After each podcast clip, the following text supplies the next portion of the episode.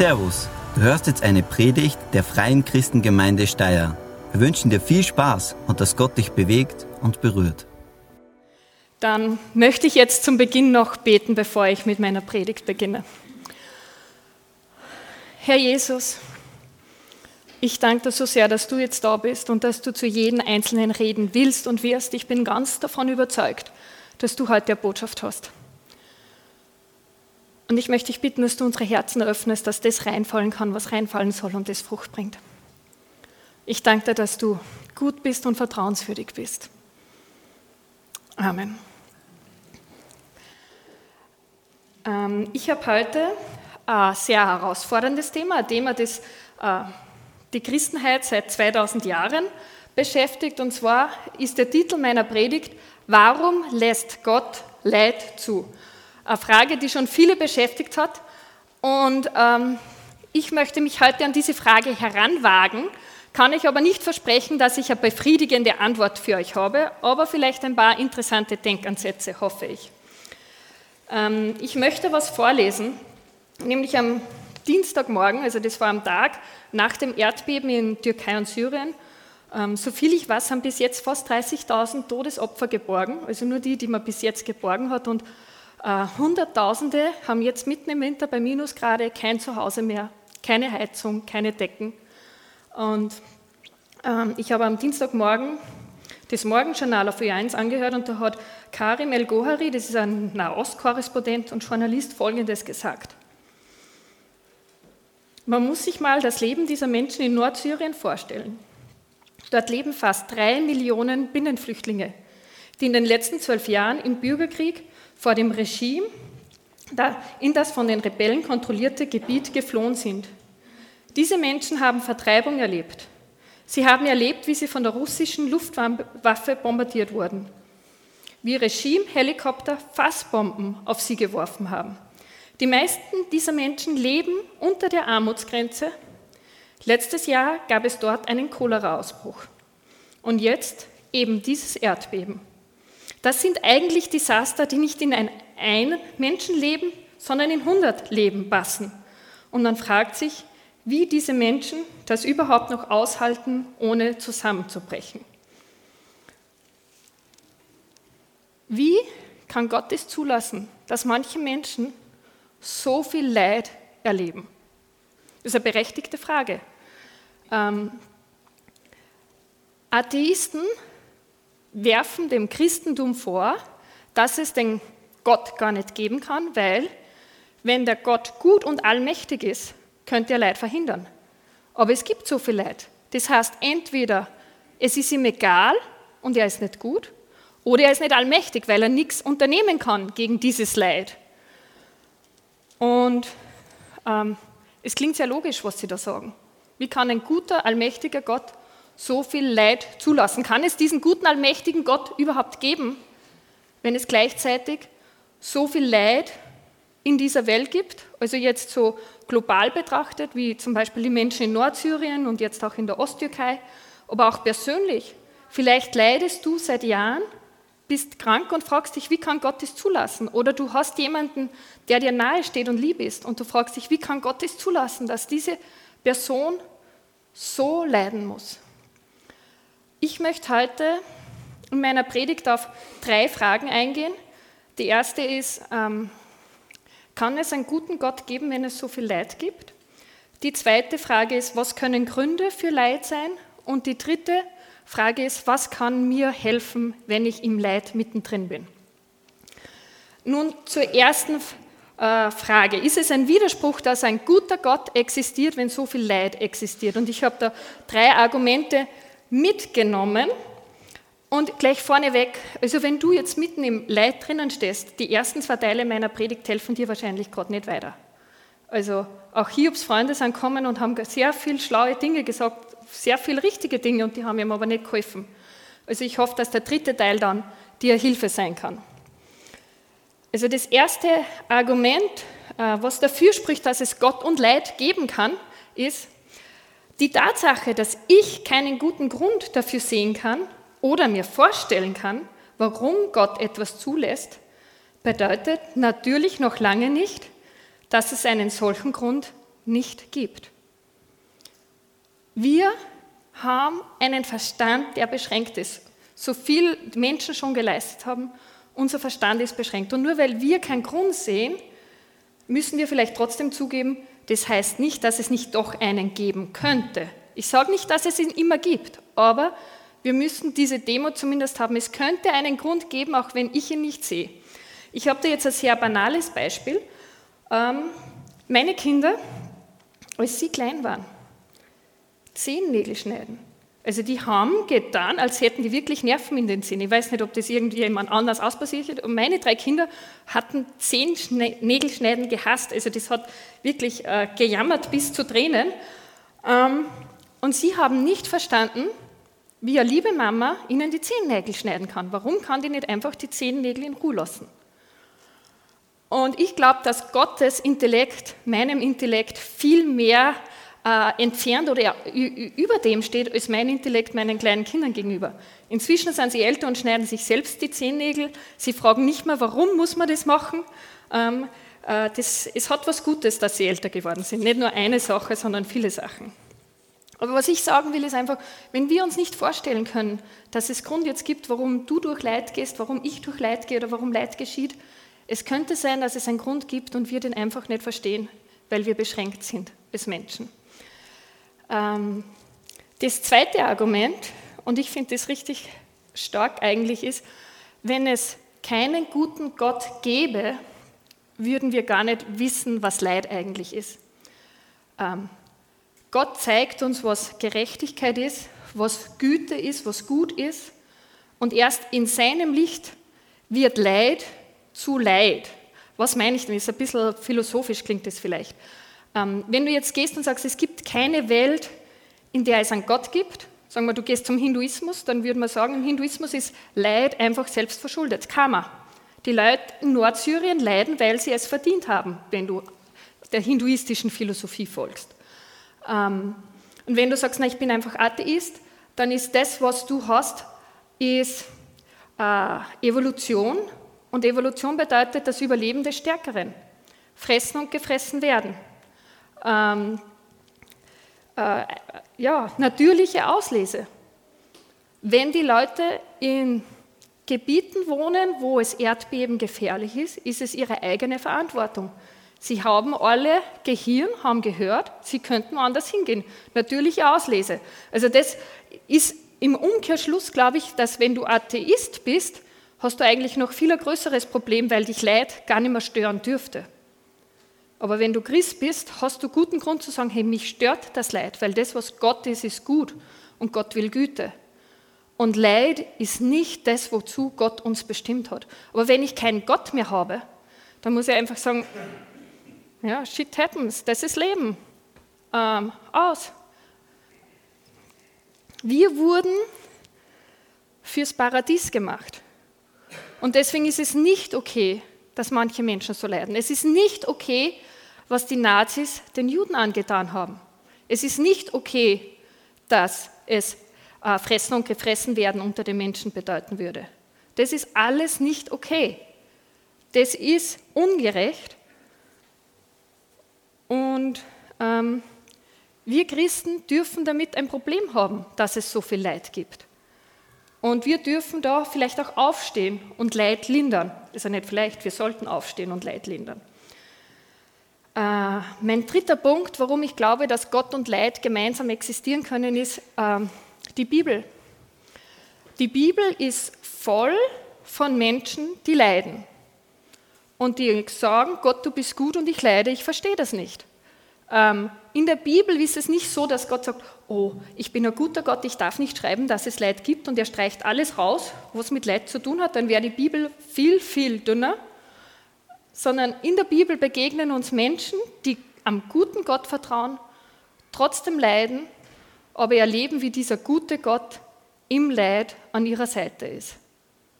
Und ich glaube, wir müssen aufpassen, dass wir Christen nicht die Bibel einseitig lesen. Ähm, wenn wir Beginn vom Lobpreis am Psalm lesen, sind das meistens Psalmen mit Verheißungen und ermutigend. Aber wenn du die Psalmen liest, da ist viel mehr drinnen.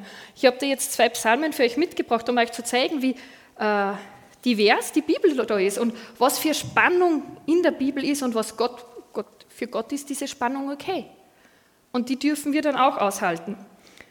Ähm, Psalm 91, ein ganz beliebter Psalm, da heißt es, denn er wird dich vor allen Gefahren bewahren und dich in der Todesnot beschützen. Wenn neben dir auch Tausende sterben, wenn um dich herum Zehntausende fallen, kann dir doch nichts geschehen. Denn er befiehlt seinen Engeln, dich zu beschützen, wo immer du gehst. Auf Händen tragen sie dich, damit du deinen Fuß nicht an einen Stein stößt. Das ist sehr ermutigend, ähm, aber wenn wir uns eine ganze Theologie auf diesem Psalm aufbauen, könnten wir Probleme mal kriegen mit unserer Erwartungshaltung. Drei Psalmen vor, also das war 91, Psalm 88. Ich bin mir ziemlich sicher, keiner von euch weiß jetzt so aus dem Bauch raus, was da drinnen steht, weil der ein Psalm ist, den wir kaum verwenden in unseren Gottesdiensten. Und da ein paar Verse Auszug, also er ist echt krass, hält sich fest. Herr Gott, mein Retter, bis dahin geht sie noch. Tag und Nacht rufe ich zu dir. Höre mein Gebet, vernimm mein Schreien.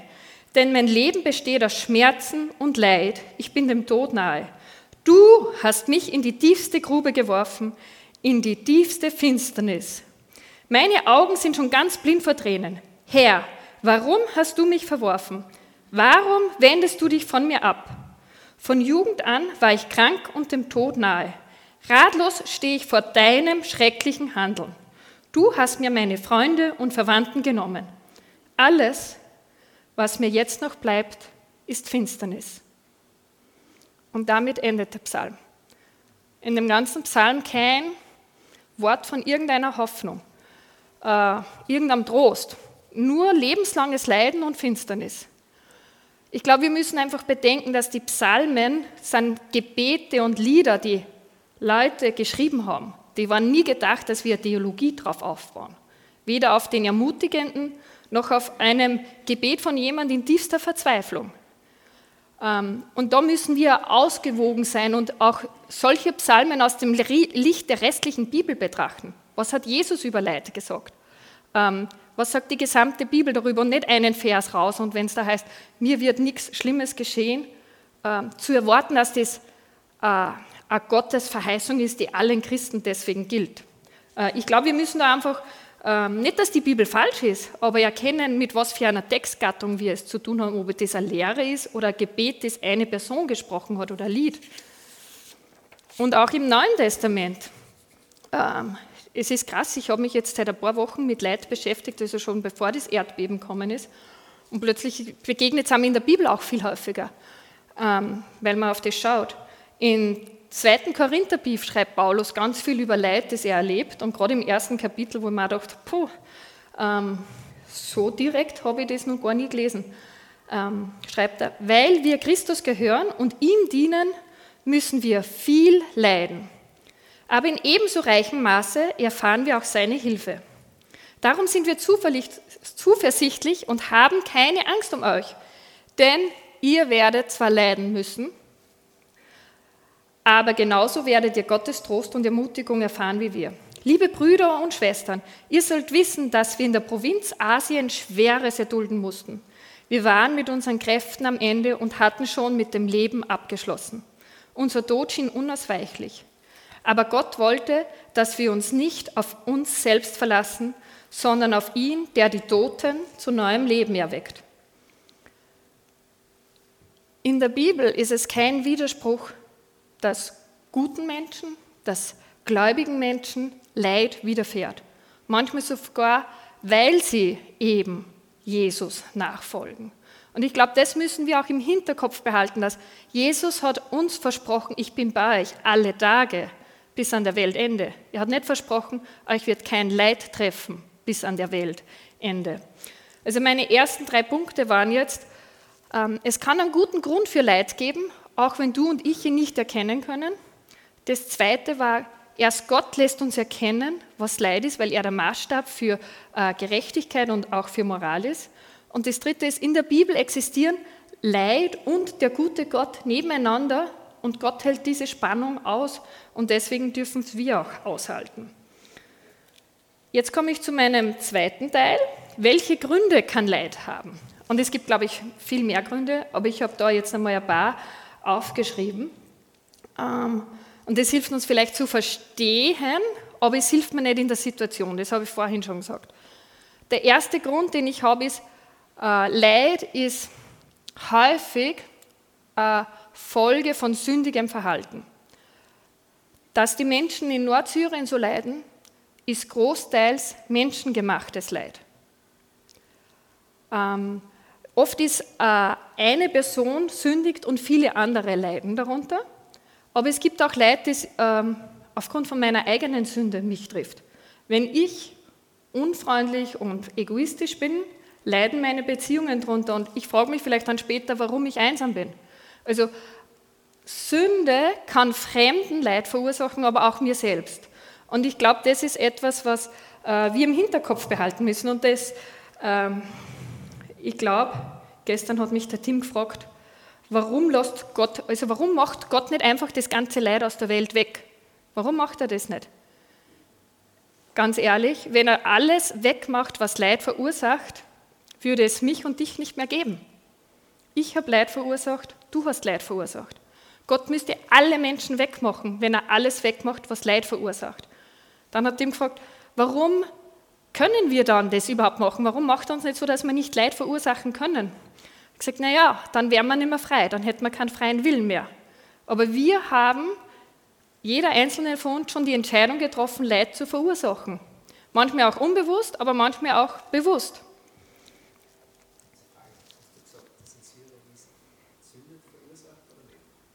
ein Großteil ist es von einer Sünde von Menschen. Also das Assad-Regime hat viel von dem Leid verursacht, was die Menschen in Nordsyrien durchmachen müssen.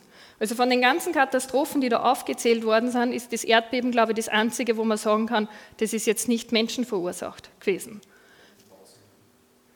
Bausünden, genau, die haben nur Betonsäulen gemacht und kein Stahl verwendet in einem Erdbebengebiet, ist nicht eine schlaue Entscheidung. Und wahrscheinlich haben sie das nicht dürfen, aber es wurde Geld gespart. Und diese Gier, also diese Sünde, führte dazu, dass ja, so viel Leid geschehen ist. Ich will da gar nicht ins Detail gehen, dann brauche ich so viel Taschentücher. Ähm, ein zweiter Grund, warum Gott Leid zulässt, ähm, ist, damit wir geistlich wachsen können. Ähm, da ist ganz krass die Geschichte von Josef in der Bibel. Ähm, wenn du in 1. Mose liest, begegnet dir im Josef ein junger Mann, der auf der Sonnenseite des Lebens steht, der bevorzugt wird von seinem Vater, der weniger arbeiten muss wie seine Geschwister. Ein junger, arroganter, eingebildeter Kerl, der genau wusste, wie man sich unbeliebt macht. Also ich hätte nicht als Bruder haben wollen, den Josef, ganz ehrlich. Und ähm, Josef wird dann von seinen Brüdern äh, verprügelt, er wird beinahe getötet, er wird in die Sklaverei dann verkauft, ähm, muss sein Leben als Sklave leben, das heißt, er konnte nicht mehr frei entscheiden. Er war ein junger Mann, hatte keine Perspektive, jemals eine Familie zu haben, ähm, versucht alles aufrecht zu machen, äh, wird äh, verleumdet, ins Gefängnis geworfen. Äh, Im Gefängnis wird er von Leuten vergessen, die ihm eigentlich noch was schulden. 13 Jahre lang hat er Leid erlebt. Und es waren, ich bin überzeugt, 13 Jahre, wo er oft fragte Gott, warum? Warum lässt du das zu? Denk an deine Träume zurück. Und jetzt das? Und nach 13 Jahren kommt er aus dem Gefängnis, wird zum zweitwichtigsten Mann in Ägypten und rettet Tausende vom Hungertod. Ich bin überzeugt, hätte er diese 13 Jahre nicht gehabt, er hätte nicht den Charakter gehabt, um äh, so eine wichtige Position zu begleiten. Das heißt, manchmal ist Leid nötig, für uns, damit wir wachsen und reifen im Charakter. Aber meistens erkennen wir das erst im Nachhinein. Im Leid ist manchmal das echt, echt schwierig zu erkennen. Ein dritter Punkt, warum Leid äh, uns trifft, ist Leid aufgrund von Berufung. Wir haben das beim Paulus gesehen. Er wurde verfolgt. Ähm, es gibt heute noch Hunderttausende Christen, die verfolgt werden, weil sie eben Christen sind, also die erfahren Leid, weil sie Jesus nachfolgen. Aber manchmal ist es vielleicht auch weniger direkt. Wir haben Missionspartner in Spanien, die Kalingus. Und gerade dieses Jahr war das immer wieder auch ein Thema, dass sie eigentlich darunter leiden, von ihren alternden Eltern so weit getrennt zu sein, nicht dort sein zu können für die Eltern, wenn sie einen brauchen. Also auch das kann Leid sein aufgrund von Berufung. Äh, ein vierter Punkt, den ich denke, den wir oft übersehen, ist, Leid trifft uns, weil wir in einem geistlichen Kampf stehen. Es gibt Satan und Satan will, dass Menschen leiden, weil Menschen sind das Kostbarste, was Gott hat. Und er will Menschen zerstören. Und deswegen kämpft er. Und deswegen sind wir in einem Kampf und da wird uns manches Leid sogar begegnen. Also Gott gibt uns eine Waffenrüstung, aber er sagt nicht, ich kämpfe alles für euch, sondern wir sind in einem Kampf und da kann es sein, dass uns auch Leid trifft. Und der fünfte Punkt ist, äh, wir leben in einer gefallenen Welt. Seit die Menschen sich entschieden haben, Leid in diese Welt zu bringen, Sünde in diese Welt zu bringen, ist diese Welt zerbrochen. Und es geschehen schlimme Dinge, weil wir jetzt in dieser Umgebung leben. Es gibt Babys, die werden geboren mit Tumoren. Ähm, es gibt Erdbeben, die Hunderttausende Opfer fordern. Also das Erdbeben in Türkei und Syrien ist noch bei weitem nicht das Erdbeben mit der größten Todesopferanzahl, das diese Welt gesehen hat. Solange wir in dieser Welt leben, werden Knochen brechen und es werden Herzen brechen. Aber es ist nicht unsere Bestimmung, auf ewig in dieser Welt zu sein, sondern unsere Bestimmung ist einmal Ewigkeit beim Vater eine Welt ohne Leid und ohne Schmerz. Und ich glaube, das ist auch der Grund, warum wir mit Leid so kämpfen, weil es eigentlich gar nicht unsere Bestimmung ist, in einer Umgebung zu leben, wo so viel Leid ist. Der Apostel Johannes, also einer von den Jüngern von Jesus, der ganz viel mit ihm unterwegs war, als er ziemlich alt schon war, hat eine Vision über die Zukunft der Welt. Und ganz am Ende dieser Vision, im Kapitel 21, Vers 4, schreibt er folgendes. Gott wird alle ihre Tränen abwischen es wird keinen Tod und keine Trauer und keine Weinen und keinen Schmerz mehr geben, denn die erste Welt mit ihrem ganzen Unheil ist für immer vergangen. Diese Welt mit ihrem ganzen Leid, Schmerz und Trauer wird eines Tages vergehen und Gott wird alle Tränen abwischen. Das ist unsere Bestimmung. Und ich glaube, das ist das, warum wir auch jetzt so mit Leid kämpfen, weil wir eben nicht bestimmt wurden, in dieser Welt zu leben, sondern Gott dann eigentlich einen anderen Plan hatte für uns. Jetzt komme ich zum dritten Teil meiner Predigt. Was hilft uns im Leid? Und ich muss sagen, es war schon interessant, wie Gott alle das zugespitzt hat in meinem Privatleben für diese Predigt, weil ähm, ich glaube, vor zwei oder drei Wochen hat mir die Anita dieses Buch zu lesen gegeben, Geisel für Gott. Da geht es um einen Andrew Burnson.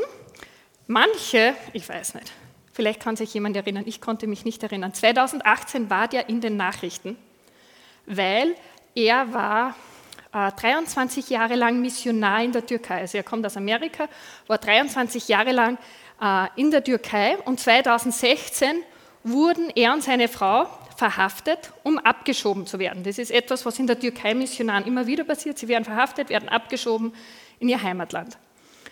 Während sie aber in dieser Schubhaft waren, haben sich die wichtigen Politiker in diesem Land was anderes überlegt und haben gedacht, wir könnten ihn als Erpressungsmittel benutzen. Äh, er wurde nicht abgeschoben, sondern er wurde ins Gefängnis äh, gesteckt. Seine Frau wurde freigelassen und er war dann alleine und ähm, zwei Jahre lang, mehr oder weniger, hat versucht, der Erdogan äh, die USA zu erpressen und Geld zu kriegen.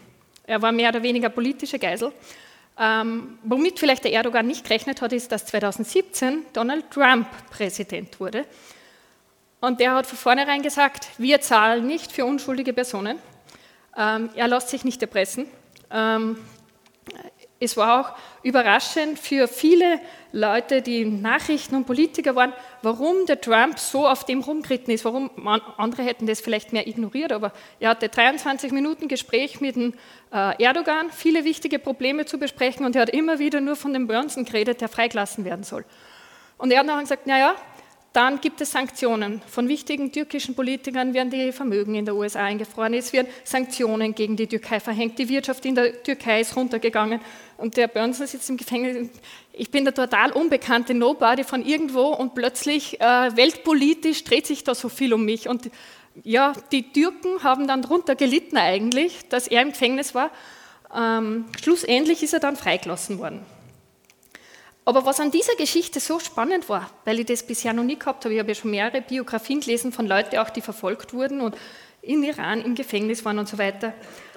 Während man in den anderen Berichten immer von den Leuten liest, wie Gott wirkt, sitzt Burnson im Gefängnis und verzweifelt. Er wird depressiv, kriegt Angststörung, Panikattacken, braucht Medikamente, um das psychisch, durch, psychisch durchzustehen. Ähm, er ist im Gefängnis und fühlt sich von Gott total verlassen. Er kann seine Stimme nicht mehr hören. Er fühlt sich verraten von dem Vater, der sagt, ich bin ein guter Vater und wo ist dieser Vater jetzt, wenn ich im Gefängnis bin? Es ist dann so weit gegangen, ähm, dass er gemerkt hat, ich verliere meinen Glauben. Äh, Im Hof vom Gefängnis gab es äh, Wäscheleinen. Und er hat überlegt, bevor er den Glauben ganz verliert, werde ich Selbstmord machen, damit ich zumindest sterbe, wenn ich noch Glauben habe. Also so mies ist ihm gegangen. Und dann im zweiten Jahr seines äh, Gefängnisaufenthalts ist langsam dann Besserung gekommen und sein Glaube ist wieder zurückgekommen. Und ähm, ja, auf jeden Fall, ich habe das gelesen und es waren total viele Punkte, wo man daraus lernen kann, wenn man im Leid ist. Weil oft hat man vielleicht diese Geschichten von Leuten im Kopf, die im Leid so Glaubenshelden sind und das war er ja nicht. Er war wirklich verzweifelt. Und ähm, genau. Das Erste, was er gesagt hat, und ich glaube, was auch für uns wichtig ist, ist, wir müssen bereit sein. Er war bereit, verfolgt zu werden und hat Verfolgung erlebt, aber er war nicht bereit, ins Gefängnis zu gehen, weil das noch nie am Missionar passiert ist in der Türkei. Und das hat ihm die Schuhe ausgezogen, dass er jetzt dann im Gefängnis sitzt, ohne irgendeine Perspektive. Immer wieder gibt es vielleicht Abkommen, die werden nachher von der türkischen Regierung nicht eingehalten. Und dieses nicht vorbereitet zu sein, dass er in dieser Art leiden muss, hat ihn fertig gemacht. Und vor allem war er auch nicht vorbereitet, dass, dass er Gott nicht mehr wahrnimmt, dass er keine Gegenwart Gottes verspürt, dass er die Stimme Gottes nicht mehr hört, dass er da ganz allein ist unter lauter Moslems im Gefängnis keinen Christen hat, der ihn ermutigen kann. Mir ist auch schon öfter die Frage begegnet und manchen von euch auch, dass Leute sagen, warum lässt Gott es eigentlich zu, wenn ich doch sein Kind bin? Warum lässt er zu, dass ich leide? Und ähm, die Frage ist, glaube ich, sehr zweischneidig, äh, weil im Umkehrschluss heißt es, dass ich mir denke, es ist okay, wenn andere leiden, solange ich nicht leide. Weil ich habe ja was Besseres verdient, nämlich nicht Leid, weil ich ja Christ bin.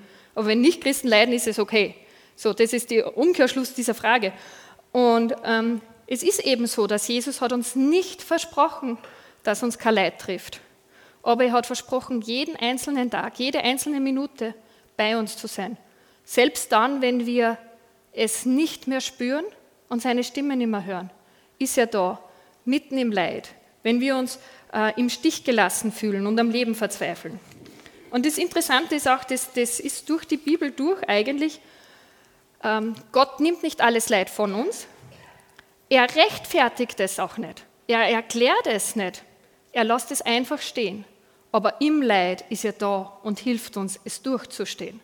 Aber Gott ist irgendwie, er steht darüber, er ist uns keine Rechtfertigung schuldig dafür, dass wir jetzt etwas Schlimmes durchmachen müssen. Und ähm, etwas, was mir, glaube ich, Trost gibt und ich hoffe euch auch, ist, äh, Gott kam in dieses Leid hinein.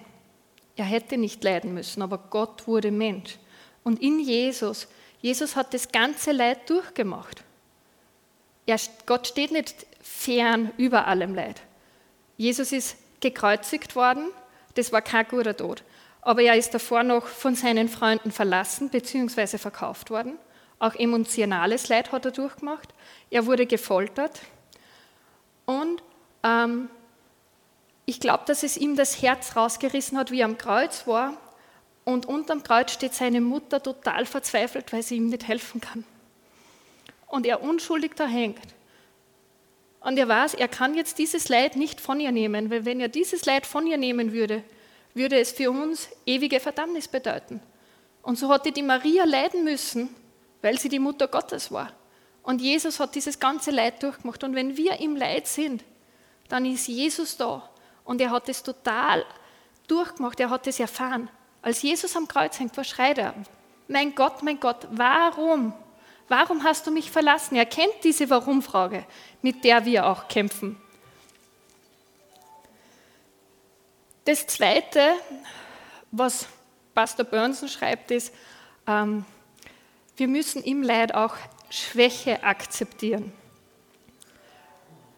Äh, als er im Gefängnis war und es ihm so schlecht ging, haben viele Christen haben für ihn gebetet und wollten ihn ermutigen und haben ihm Briefe geschrieben mit, du bist im Gefängnis, singe wie Paulus und Silas im Gefängnis. Ähm, oder du hast so viele Moslems, du kannst die alle bekehren. Oder genieß doch diese Zeit, du bist mit Gott alleine, nichts lenkt dich jetzt ab, du kannst diese Nähe mit Gott genießen. Und das alles war so großer Druck. Also an Singen war gar nicht zu denken. Er hat gekämpft zu überleben.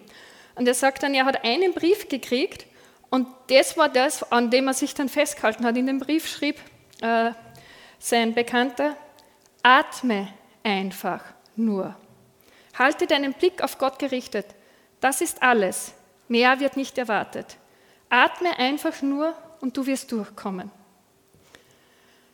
Wenn wir im Leid sind, dürfen wir auch ehrlich sein und sagen, hey, ich kann nicht mehr. Ich will nicht mehr. Wir dürfen vor uns und vor Gott ehrlich sein und wir müssen uns nicht so einen Druck machen wie, oh, ich muss wie die Glaubenshelden jetzt dieses und jenes machen. Ich glaube, dass dieser Druck es noch verschlimmern kann. Vielleicht bist du in einem Leid und es ist nicht so schlimm, aber wenn es schlimm ist, dann ist manchmal vielleicht einfach nur den Tag zu überleben und zu sagen, trotz allem, ich lasse meine Augen auf Jesus gerichtet in meinem Leid. Ich atme weiter und vertraue darauf, dass Gott äh, da ist und dass Gott mit mir das durchgehen wird. Ähm, nach circa einem Jahr im Gefängnis, da kommen wir jetzt zum dritten Punkt, also ich würde sagen, das ist noch so ein bisschen eine Stufe nach oben, ein bisschen ein Fortschritt, ähm, hat äh, Andrew sich erkannt, eigentlich, ich kann nichts machen, damit ich freigelassen werde. Mir sind meine Hände gebunden, aber das, was ich machen kann, ist, äh, meinen Glauben zu stärken. Und er hat dann äh, Folgendes festgehalten, wie er um seinen Glauben gekämpft hat hat er Gott Folgendes gesagt. Was immer du tust oder nicht tust, ich werde dir folgen. Wenn du nicht mehr mit mir sprichst, werde ich dir folgen. Wenn du mich deine Gegenwart nicht spüren lässt, werde ich dir folgen. Wenn du mich im Gefängnis lässt, werde ich dir folgen. Ich mag Angst haben, ich mag schwach sein, ich mag gebrochen sein, aber ich werde durchhalten. Ich werde auf Jesus schauen, nicht von ihm weg. Ich werde zu Jesus laufen oder, falls nötig, zu Jesus kriechen. Und dann hat er begonnen, biblische Wahrheiten laut auszusprechen, zu proklamieren. Gott, du existierst, du liebst mich, du bist hier bei mir. Ich bin ein Gefangener um des Evangeliums von Jesus Christus willen. Das ist kostbar für Gott und er wird mir ewigen Lohn geben. Auch wenn er es nicht gefühlt hat, hat er das ausgesprochen. Gott, du bist hier bei mir du liebst mich, ich bin dein geliebtes Kind. Und das hat dann was verändert. Also wenn du sagst, ich bin schon über dieses nur Atmen überleben, ich kann einen Schritt weitergehen, dann fang an, biblische Wahrheiten zu sagen, selbst wenn du es in dem Moment gar nicht glauben kannst. Aber du musst gegen diese Zweifel, die Ängste, dieses Leid und gegen Satan im Grunde kämpfen, indem du die Wahrheit sagst. Und das wird Veränderung bringen, bin ich überzeugt. Ein vierter Punkt ist, finde Menschen, die für dich beten. Ähm, Andrew schreibt, er glaubt, er ist die Person auf diesem Planeten, für die am meisten Menschen je gebetet haben. Es war in allen Medien weltweit, also allen, aber weltweit, von Nordamerika, Europa, Asien, und er hat Zuschriften gekriegt von überall, wo Leute für ihn gebetet haben. Und dieses Gebet hat ihn ermutigt und hat ihn durchgetragen. Wenn du im Leid bist, Finde Leute, die für dich beten und wenn du noch nicht im Leid bist, schau, dass du vorher einen Kreis hast, wo du weißt, wenn es mir schlecht geht, die kann ich bitten, die beten für mich, die tragen mich dadurch. Fünftens, blicke auf die Ewigkeit. Paulus schreibt in 2. Korinther 4, Vers 18, dass er und seine Gefährten nicht auf das Leid schauen, das ihnen widerfährt, sondern dass sie auf die Ewigkeit schauen, auf das, was kommen wird. Eines Tages wird Gerechtigkeit kommen. Nicht auf dieser Welt, aber alle werden wir mal vor dem Richterstuhl Gottes stehen. Und er wird Leid wieder aufwiegen und er wird die Menschen, die Leid verursachen, äh, zur Rechenschaft ziehen. Assad wird eines Tages vor dem Richterstuhl Gottes stehen. Die Diktatoren, Diktatoren genau, werden vor dem Richterstuhl Gottes stehen und sich verantworten müssen für all das Leid, das sie verursacht haben. Es wird nicht immer Gerechtigkeit auf dieser Erde hergestellt werden, aber es wird eines Tages Gerechtigkeit kommen. Und das Leid, was wir durchleben, das wird Gott nicht übersehen, aber auch das Leid, das wir verursachen, wird er nicht übersehen. Auch du und ich, wir werden eines Tages vor dem Richterstuhl Gottes stehen und uns verantworten müssen für all das Leid, was wir verursacht haben. Und in diesem Moment brauchen wir dann Jesus an unserer Seite, der sagt, Papa, ich habe das gesühnt, was die Silvia alles verursacht hat. Durch mich ist ihr vergeben. In diesem Moment brauchen du und ich Jesus, der sagt, dieses Leid, was die Silvia verursacht, ihre Sünden sind dir vergeben. Und ähm, der sechste Punkt, was im Leid helfen kann, und das ist jetzt wirklich für Fort, Fortgeschrittene, würde ich sagen, ist, dass wir weggehen von der Frage, warum Gott lässt du zu, dass mir das passiert, und stattdessen fragen, was willst du mich lehren in diesem Leid? Was ist ein Bereich, wo ich wachsen kann, wo ich Veränderung brauche? Also das ist wirklich schon für Fortgeschrittene, aber manche von euch sind das schon, würde ich mal vermuten. Ähm, Andrew schreibt in seinem Buch Geisel für Gott ganz am Schluss Folgendes, und das, obwohl es ihm wirklich dreckig ging. Ja? Ich vermisse es, so völlig abhängig von Gott zu sein und möchte das verzweifelte Streben, das ich damals habe, zurückgewinnen. Jetzt, wo er frei ist und wieder in Amerika lebt, er vermisst es, so abhängig zu sein, weil du nichts mehr hast außer Gott. Und im Leid kann uns Hoffnung und Leben begegnen. Es kann uns sogar Schönheit begegnen. Wie sehr jubeln jetzt die Medien, wenn nach über 100 Stunden noch ein Baby rausgezogen wird? In all dem Leid begegnet uns noch Hoffnung, Trost, Leben. Und ich glaube, dass wir manchmal das im Rückblick erst erkennen können, wofür dieses Leid vielleicht auch gut war. Womit ich nicht sage, ich wünsche mir Leid. Ich habe noch an der, während der Predigtvorbereitung ein bisschen Angst gekriegt. Ich dachte, ich beschäftige mich so viel mit Leid, vielleicht will Gott mich da auf was vorbereiten. Ähm, ich wünsche keinem Leid, aber ich glaube, dass wir im Leid äh, was erleben können, was wir sonst nicht erleben würden. Und ich kenne mehrere Leute, die im Nachhinein sagen, hey, es war nicht einfach, aber ich möchte diese Zeit nicht mehr missen, weil das hat etwas verändert in mir. Vor circa drei Wochen, glaube ich, war das, ist unser Team gekommen und hat ein Lied gesungen und unser Team ist jetzt nicht der musikalische in unserer Familie. Und er hat gesagt, das hat einer seiner Lieblingsfußballer auf Instagram gepostet. Und das ist so cool, da singt ein äh, Junge und das taugt ihm so. Und jetzt habe ich dieses Lied gesucht und ein bisschen die Geschichte dazu. Und zwar ist es vor sechs Jahren hochgeladen worden. Ähm, und da wurde der zehnjährige Rashawn, der in Jamaika lebt, von seiner Lehrerin gefilmt, wie er Lied singt.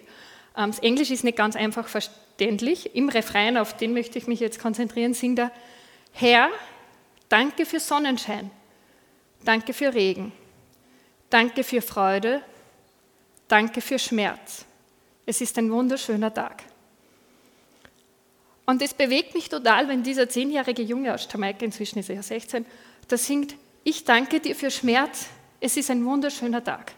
Und ich glaube, wenn wir so weit sind, dass wir im Schmerz oder für Schmerz auch noch Gott danken können und sagen können, es ist trotz allem ein wunderbarer Tag, dann werden wir auch erleben, wie seine Gnade uns Tag für Tag durchtragt, weil er ist da und er lässt uns nicht im Stich. Ähm, vor sechs Jahren ist dieses Lied hochgeladen worden, aber jetzt ist es ein Internet-Hit geworden, weil andere YouTuber sind auf das Video irgendwie hat angefangen, aufmerksam worden und die haben eine Begleitung am Beat dazu gemacht, damit es noch cooler klingt. Und einer nach dem anderen hat das gemacht und jetzt gibt es Millionen von Aufrufe. Inzwischen hat der 16-Jährige einen Plattenvertrag von Sony und singt damit am Rapper und was ich was alles. Ähm, ich finde es cool und ich möchte euch jetzt kurz 30 Sekunden von äh, einer Version, die im Internet ist, vorspielen lassen.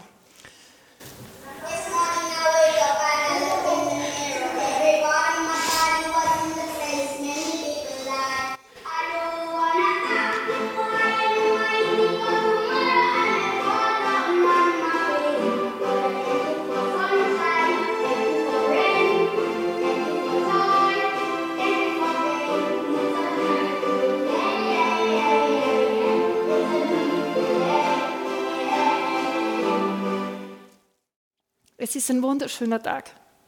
Inmitten all dem Leid, das heute geschieht. Es ist ein Tag, wo Gott gnädig ist, wo Gott gegenwärtig ist. Diese Welt ist nicht unsere Bestimmung. Unsere Bestimmung ist die Ewigkeit beim Vater. Ich möchte nochmal den Vers aus Offenbarung vorlesen. Gott wird alle ihre Tränen abwischen und es wird keinen Tod und keine Trauer und kein Weinen und keinen Schmerz mehr geben, denn die erste Welt mit ihrem ganzen Unheil ist für immer vergangen. Ich möchte aber jetzt noch nicht abschließen, weil es ist mir ganz, ganz wichtig.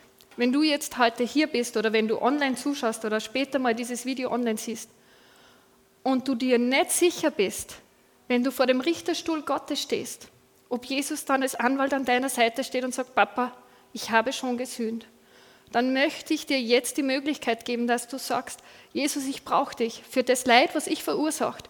Ich brauche dich an meiner Seite. Und das machst du ganz einfach in einem Gebet, indem du ihn einlädst und sagst, ich habe Leid verursacht, ich bin ein Sünder, ich brauche dich, Jesus, als meinen Retter und sei, ob du jetzt mein Herr, führe mich, leite mich, fülle mich mit deinem Geist. Und ich möchte euch jetzt gleich die Möglichkeit geben, wenn du da bist, ähm, dass wir das gemeinsam beten. Und wenn du online zuschaust, kannst du dann auch einfach das zu Hause vom Computer oder im Bus, wo du gerade bist, dann leise, im Bus vielleicht mehr, zu Hause vielleicht auch laut mitbeten.